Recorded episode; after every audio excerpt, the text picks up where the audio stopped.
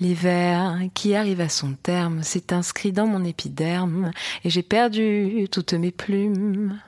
Voyage mes cicatrices comme une flamme dans les coulisses qui me démange et me consume qui pourrait me sauver, me saisir, me ressusciter, faite qu'apparaisse une main tendue. Car je ne peux me relever et voudrais t'en laver d'une caresse mon cœur à nu. Je fais peau.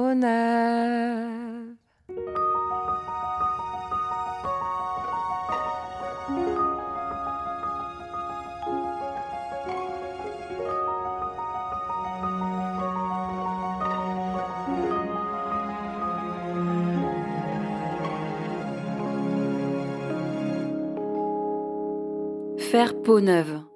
Anna Chédid le dit si bien, que ce soit en mots ou en chant. Passionnée par la musique depuis son enfance, où avec ses frères Mathieu, Joseph et avec son père Louis, la musique était signe de joie, de bonheur, Anna en a fait son métier. C'est sur scène qu'elle excelle, Nash comme une boule d'émotion à la voix si douce, dans l'acceptation totale de son corps, de qui elle est, vient nous prouver que l'on peut être soi à travers sa passion prendre son envol, s'engager en écologie et mener une vie pleine de douceur. Mais comment se regarde-t-elle aujourd'hui? Quelle revanche a-t-elle pris sur ses complexes d'adolescente Sur le droit d'être fragile, d'être vulnérable? À peine entrée dans le studio d'enregistrement, Anna rayonne. Elle affiche un grand sourire et me dit qu'elle est ravie d'être là. Tellement ravie qu'elle nous offre, a cappella, un extrait de son nouvel album. Je suis Stéphanie Chermont et vous écoutez Regard, un podcast de Blissim.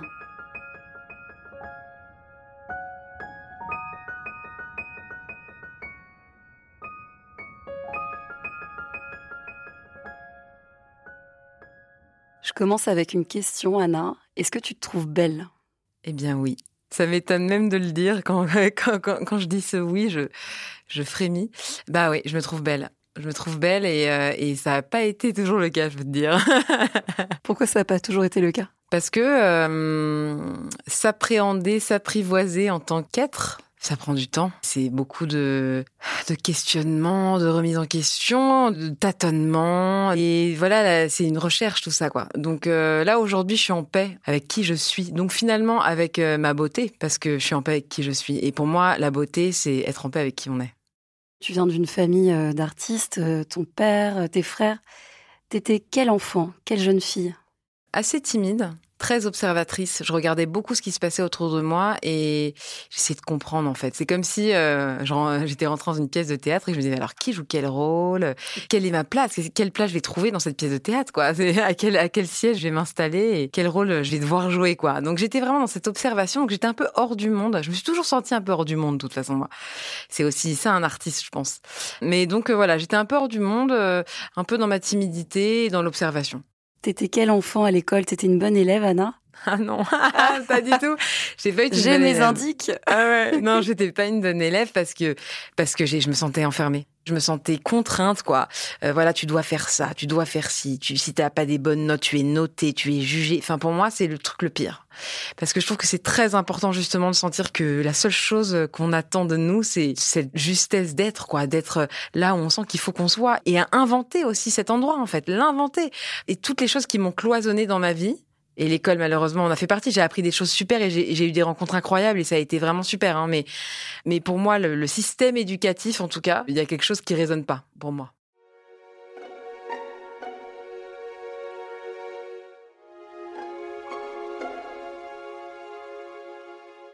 Est-ce que tu peux me raconter comment tu regardes aujourd'hui euh, cette période de l'adolescence que tu as vécue? Mmh. C'est le moment où le corps change, on s'affirme. Pour toi, c'était quoi? C'était horrible. Vraiment, hein, j'ai pas de mots. Hein. Été dans une souffrance absolue. Dans ma vie de jeune adolescente, jeune fille et tout ça, jeune femme, j'étais vraiment pas à l'aise du tout avec moi-même et avec mon corps pour moi, c'est pareil en fait, c'est un reflet quoi. Et donc comme j'étais j'étais vraiment cette lourdeur à tous les niveaux, psychique, émotionnel, mental, physique, tout était fastidieux, même mes échanges avec les autres. Et moi, j'ai pas du tout euh, eu accès à ma féminité. J'avais des copines par exemple qui commençaient à avoir un peu de la poitrine, à sentir qu'elles avaient elles avaient un peu les hormones machin, elles commençaient à avoir du désir, à ressentir des choses un peu. Moi, j'ai pas du tout ressenti ça. Moi, j'étais j'avais l'impression d'être d'être euh, enfermée dans ma vie et dans ce corps et que je comprenais pas comment j'avais j'allais réussir à me libérer de ça. Donc euh, c'était vraiment une période euh, sombre pour moi. Je pense que c'est parce que j'ai vécu cette souffrance absolue d'être euh, dans ce corps et dans cet état d'être, quoi, qu'aujourd'hui je suis si heureuse et épanouie. Parce que justement, j'ai connu ce, cette ombre, ce fond et ce cet endroit où on se dit mais qu'est-ce que je vais faire? Qu'est-ce qui va se passer? C'est ça la vie? Mais attends, c'est quoi ce truc nul? Non mais qu'est-ce qu'on va faire quoi? En plus, il y a, y a, vraiment ce truc où on peut imaginer que alors moi, ah, de toute façon Anna Chédid machin, elle est née dans une famille hyper préservée, donc euh, voilà, t'as pas le droit de souffrir quoi. Enfin, euh, n'y a aucune raison pour que tu aies de la souffrance. Et donc j'ai beaucoup aussi euh, eu honte de souffrir parce que j'avais l'impression que j'avais pas le droit parce que c'était trop trop beau moi. Donc euh, si moi je commence à me plaindre, on est mal barré quoi. Donc il y a aussi ce truc là voilà, donc je l'ai exprimé comme j'ai pu et donc ça a été, euh, ça a pris beaucoup de place physiquement parce que j'avais besoin d'exprimer un truc que j'arrivais pas à exprimer autrement. Et donc j'étais pas bien et donc évidemment je devais avec tout ça, ce décorum lourd euh, aller euh, dans l'école qui était ma mini société quoi. Je devais me mettre là-dedans et là je me rendais compte que j'étais inadéquate totale que je ne correspondais pas du tout. On me disait faut que tu fasses ci pour être bien faut que tu fasses ci les notes machin faut que tu sois comme ça physiquement faut que tu sois pas dans la lune faut que et en fait on me disait tout ce que j'étais pas. On me disait ce que tu es rien ne va. Donc c'était horrible donc je me sentais hyper mal et donc puisque je me sens hyper mal inadéquate bah évidemment j'attire toutes les personnes malveillantes qui ont à, ce moment-là besoin d'affirmer je ne sais quoi, mais un peu genre, ah, regarde, je, deviens un mec, moi, tu vas voir, je me laisse pas faire, je suis un peu, je suis, un gros dur.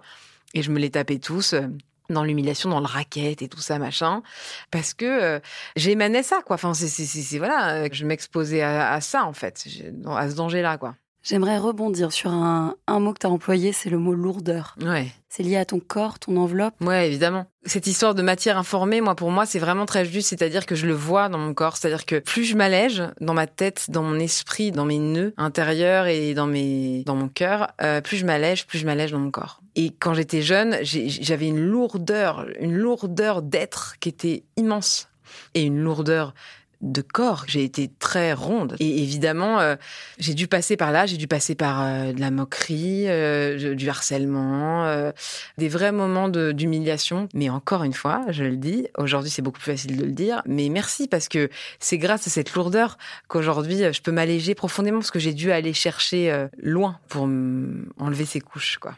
T'as digéré tout ça?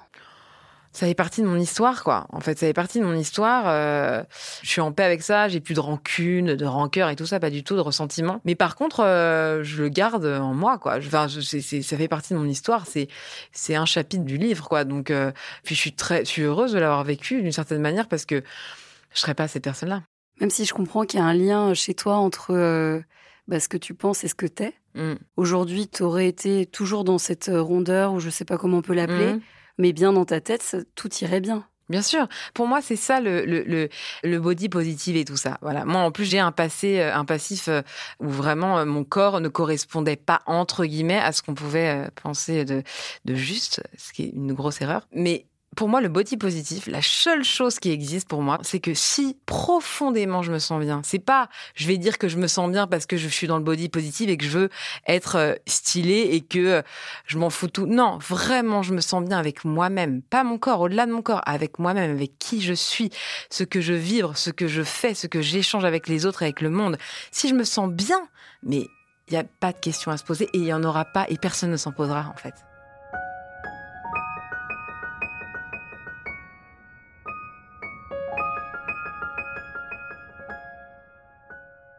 Est-ce que tu te souviens quand est-ce que tu as pris conscience de ton corps?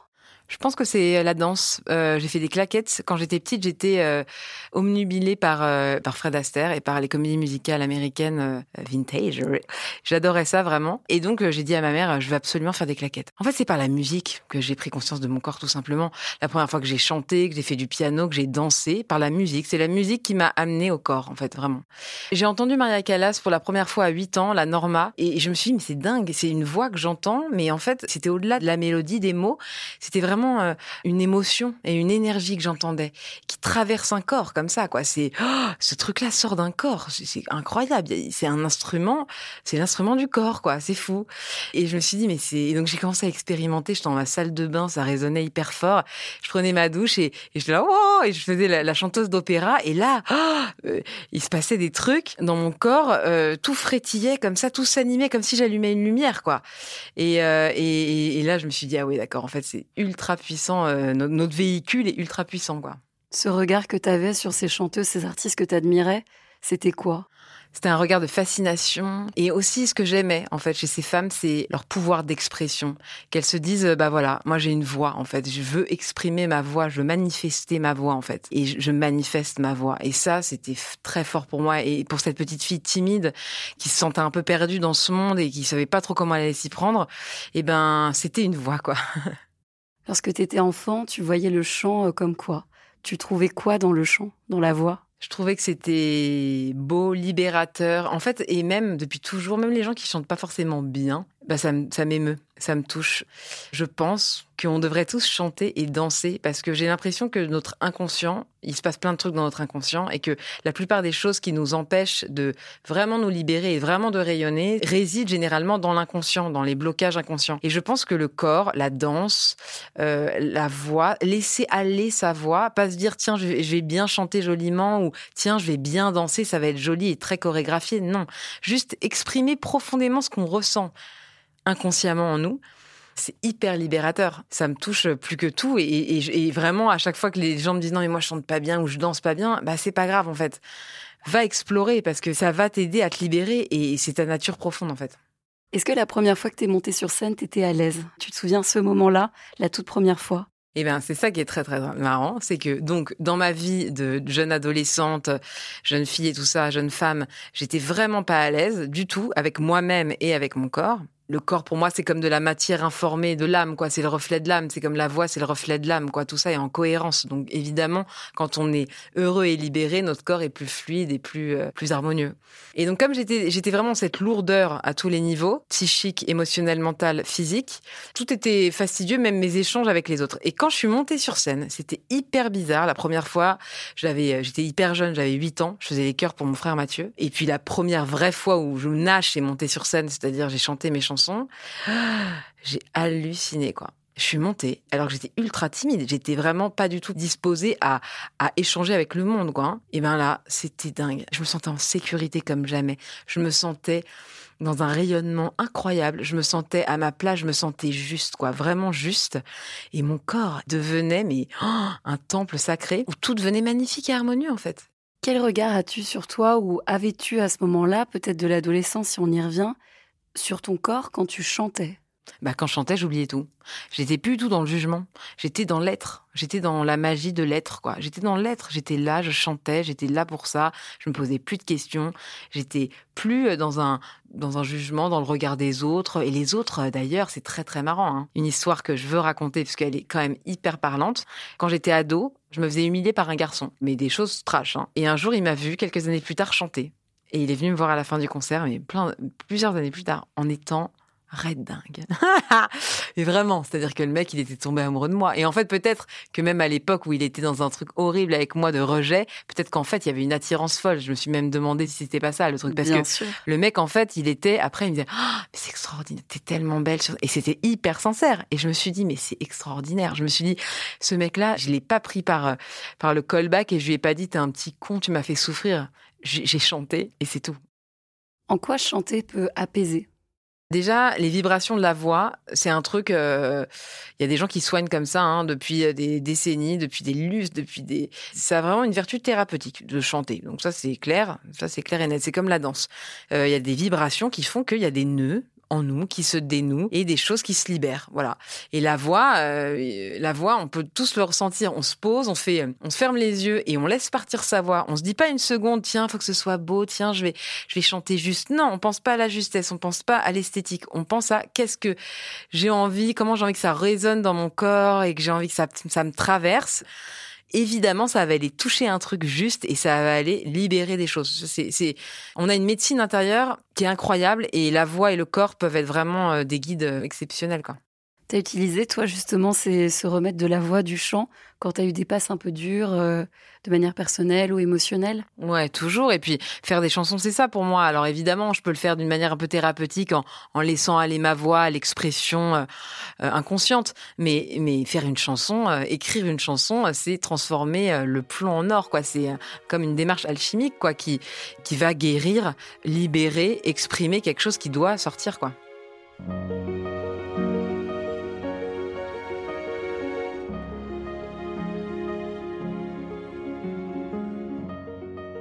Qu'est-ce que tu fais comme lien entre ton apparence et ton métier, la scène, la musique? Moi, je suis fière aujourd'hui d'être une femme qui a vécu plein de choses avec son corps, qui se libère beaucoup. Voilà, maintenant je danse beaucoup plus, je prends beaucoup plus soin de mon corps, je, fais plus de sport, je suis plus connectée à mon corps et tout ça. Et surtout, j'ai des sensations corporelles que j'adore, alors qu'avant c'était un enfer d'habiter là. Et là, maintenant, je suis tellement heureuse d'habiter là, quoi. Donc ça, c'est trop bien. Mais je suis fière d'être cette fille qui a eu cette histoire avec son corps et de monter avec ça sur scène. C'est-à-dire d'être là devant, ces femmes, devant ces hommes, devant ces gens qui m'écoutent, avec cette histoire-là en disant on vit tous des traversées du désert, on vit tous des épreuves dans nos vies hyper dures, qu'elles soient voilà, quelle qu'elle soit. Et en fait, on est là, vous et moi, maintenant, à ce moment-là, à échanger ça, cœur à cœur. Et on est tous la perfection de l'imperfection, en fait. Et d'ailleurs, c'est pour ça que je monte sur scène, que j'arrive à monter sur scène. J'arrive à monter sur scène parce que je me dis, je vais alors montrer cette perfection d'imperfection, cette imperfection parfaite, quoi. C'est-à-dire, on est tous le reflet de ça, en fait. On est tous, on est tous le même reflet, en fait. C'est ça que j'aime. Est-ce que tu penses que dans ton métier, le physique peut freiner? Oui, on m'a déjà fait une réflexion euh, d'un patron de maison de maison de disques qui m'a quand même dit un jour, c'est super, hein, mais il y a vraiment un problème cosmétique sur le projet cosmétique. Je lui ai dit, mais cosmétique, euh, c'est-à-dire? Et après, il m'a dit, oh non, non, attends, si tu n'es pas prête à recevoir euh, mes intentions, euh, on va pas pouvoir discuter. Je lui ai dit, non, non, pas du tout, mais juste explique-moi ce que ça veut dire cosmétique. Et en fait, j'ai compris ce que ça voulait dire quand il a dit ça. Et, et en fait, je pense qu'aujourd'hui, ce qui est cool avec le, ces trucs de body positive et tout ça, et puis il y a des, il y a des personnes aujourd'hui comme euh, November Ultra, Isult, des super artistes, même Bess Dito euh, beaucoup plus tôt. En fait, je pense qu'il y a un truc énergétique. C'est-à-dire que quand on assume totalement qui on est, et qu'on a envie de revendiquer aussi ça. Moi, je trouve ça hyper beau que ces filles-là, elles soient là et que Isolde, elle se fout à poil euh, et elle est magnifique, elle a un corps sublime, elle est d'une beauté incroyable cette fille. Je trouve ça magnifique qu'elle le sente comme ça et qu'elle le fasse. Je trouve ça super beau parce que elle aide, elle aide ces mecs-là à se dire mais attends cette fille, elle se fout à poil alors qu'ils auraient flippé il y a dix ans et là elle voit qu'elle vend plein d'albums, qu'elle fait plein de succès, qu'elle a une victoire de la musique et, ils se disent on était un peu con quand même en fait. Et en fait ça éduque les gens quoi. Donc euh, franchement c'est super. Tu trouves que c'est encore un débat de parler euh, du physique des artistes surtout des femmes? Bah pour moi non, ça ça allait plus parce que j'ai dépassé ça. Quand j'ai commencé évidemment et qu'on me le foutait un peu dans la, gueule, bah évidemment euh, ça, me questionnait vachement. Je me suis posé plein de fois la question putain si j'avais eu un autre physique, euh, est-ce que j'aurais cartonné? Et encore aujourd'hui parfois je vois des petites meufs hyper jolies, un peu mannequins qui, font de la musique cool, mais ça me transcende pas. après c'est du jugement donc c'est bête hein, ce que je raconte, hein, mais je me pose parfois la question, ça me traverse encore, mais aujourd'hui, puisque j'ai plus cette peur-là et que je m'assume totalement, que je m'aime inconditionnellement et totalement, je pense que ça, ce sera plus une problématique.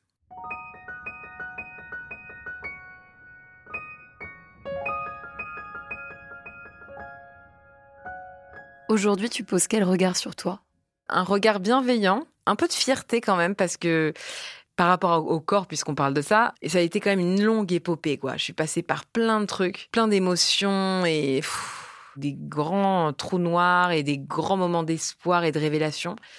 Et j'ai l'impression que je commence à devenir sur un truc un peu plus apaisé, un petit peu plus, euh, voilà, une relation un peu plus euh, solide et euh, épanouie et, sereine. Donc, donc, je suis plutôt contente, quoi. Je suis plutôt, je, voilà, je, voilà, je suis plutôt contente. Ouais. Il y a encore une part de timidité en toi ou pas du tout? Plus trop. Je suis pas timide, mais parfois je me sens un petit peu hors du monde et en même temps je me dis que c'est génial parce que euh, j'arrive à trouver euh, un endroit qui me plaît ou dans lequel je me sens bien. Donc voilà, je suis cette personne-là et puis peut-être que ça, c'est peut-être pas très conventionnel, peut-être que c'est un peu étrange parfois pour certaines personnes, mais mais c'est cette personne-là qui est juste pour moi. Et quel regard tu poses sur les autres? Ah bah pareil en fait. C'est exactement ça. Plus on s'accepte, plus on s'aime, moins on, euh, enfin, moins on juge les autres. En fait, moi, j'essaye, en tout cas, c'est même pas que j'essaye, c'est que c'est comme ça maintenant. Je, j'aime les gens. Les rencontres nous font grandir aussi et cheminer. Et je trouve que le jugement, ça ferme tellement de portes, ça ferme tellement d'opportunités de grandir et de, et de vivre des cadeaux, en fait, que voilà, moi, j'essaye de, de balayer le jugement. D'ailleurs, souvent dans ta musique, euh, t'invites euh, à participer, ouais. à chanter, à, venir sur scène avec toi. C'est quelque chose qui est important pour toi d'être euh, entouré physiquement et par la voix peut-être? Ouais, bien sûr. Et puis surtout d'être en communion. La musique, c'est un prétexte pour se relier aux autres. Hein. Moi, comme j'ai eu du mal à me relier aux autres comme ça, sans rien, enfin, eh ben, c'est la musique, moi, qui m'a qui m'a aidé à me relier aux autres et donc aussi à moi-même. Mais c'est évidemment le meilleur prétexte pour justement euh, ressentir cette connexion entre les, êtres, quoi.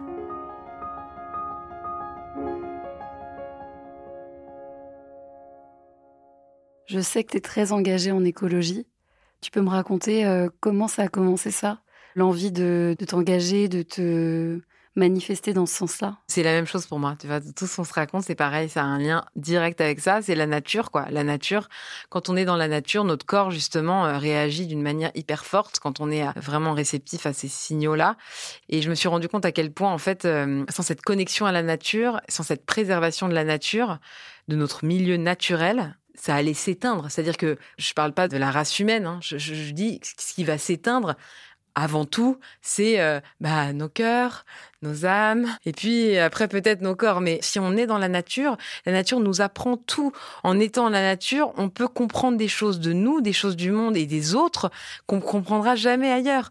Les plus grandes ressources de notre monde, de ce qu'on expérimente, sont aussi dans la nature et on fait partie de la nature. Donc en fait, s'il y a plus ça, si on déleste ça, c'est comme si on était en train de tuer notre mère en fait. Moi, je le vois comme ça en fait.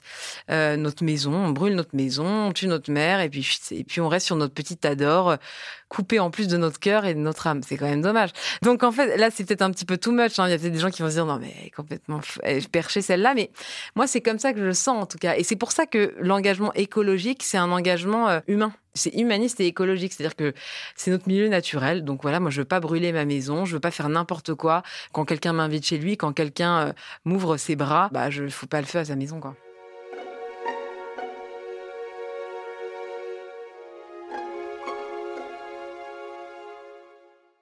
Pour toi, à quel moment on prend possession vraiment de son corps et qu'on lui lâche un peu la grappe? Quand on commence à l'aimer, je crois. Quand on commence à l'aimer, quand on commence à vouloir l'aimer, quand on se rend compte que, en fait, euh, si on fait pas ça, ça va être dur toute notre vie. Donc, en fait, il faut qu'on ait la volonté de l'aimer, en fait. Quand on a cette volonté-là, je pense que tout se met en place pour y arriver. Et quand t'as pas connu ça tout le début de ta vie et que tu commences à connaître ça même à 30 ans, c'est assez extraordinaire. Quel conseil tu donnerais à celles et ceux qui ont envie euh, d'être mieux dans leur corps? Peut-être comme toi qui à l'adolescence ont été euh, harcelés, peut-être jugés. Tu leur donnerais quoi comme conseil? Tu leur dirais quoi aujourd'hui? Moi, je dirais allez chercher vos réponses, allez chercher votre médecine intérieure, allez chercher le soleil que vous avez dans le ventre. Moi, un milliard de fois, on m'a dit tu devrais faire ci, tu devrais faire ça. J'ai cru à plein de solutions extérieures et en fait, je me suis rendu compte que que les choses qui ont été les plus percutantes pour moi, ça a été mes solutions à moi. Le jour où je me suis rendu compte de quels étaient mes réels besoins euh, physiques, euh, qu'est-ce qui allait faire euh, que j'allais commencer à réveiller ce corps parce que finalement, quand on n'aime pas notre corps, c'est finalement euh, qu'on sent qu'il est pas à sa juste place, à sa qui rayonne pas quoi. Et en fait, faut aller chercher en soi les besoins en fait. Et, parfois ils changent. Et c'est pas parce que quelqu'un vous dit bah faut que tu fasses ça, tu vas faire ça, ça va changer ta vie et tout ça que c'est la solution. Allez chercher votre solution. Faites-vous votre propre médecine, faites-vous vos propres rituels. Et c'est ça qui sera juste. Et attention à pas trop se faire balader par euh, ah une solution miracle, une autre solution miracle. Mettez plus votre énergie dans ce que vous ressentez profondément et vos besoins profonds. Essayez de vous connecter à vous-même, en fait, vraiment profondément, pour trouver ces réponses, au lieu d'aller chercher à l'extérieur. Pour toi, c'est quoi la beauté en 2022 Pour moi, la beauté, c'est l'amour. Et c'est très con, hein un sourire tout à l'heure que je vais échanger avec une petite fille ou avec une grand-mère ou, ou là ce qu'on est en train de se dire ensemble, d'être ensemble et tout ça voilà, pour moi, la beauté, c'est l'amour. Et, que ce soit pour soi, pour le monde, pour les autres. Et c'est hyper cucul après loche, mais j'ai l'impression quand même que c'est la source de tout. Et qu'en fait, tout ce qu'on fait dans notre vie, c'est pour ça. C'est pour l'amour. Et, et parfois, on prend des chemins hyper détournés, mais en fait, c'est toujours, ça nous ramène toujours à ça, à l'amour qu'on veut recevoir de cette personne, ou de ça, ou de ça, ou de nous-mêmes. Mais c'est toujours ça, en fait. Et, euh, se connecter à ça et être, essayer vraiment de porter ça et d'être dans des échanges sincères, sans jugement, bienveillants et respectueux. Euh, je crois que c'est comme ça qu'on peut avoir un beau quotidien et qu'on peut euh, réussir à mener une, belle vie, quoi.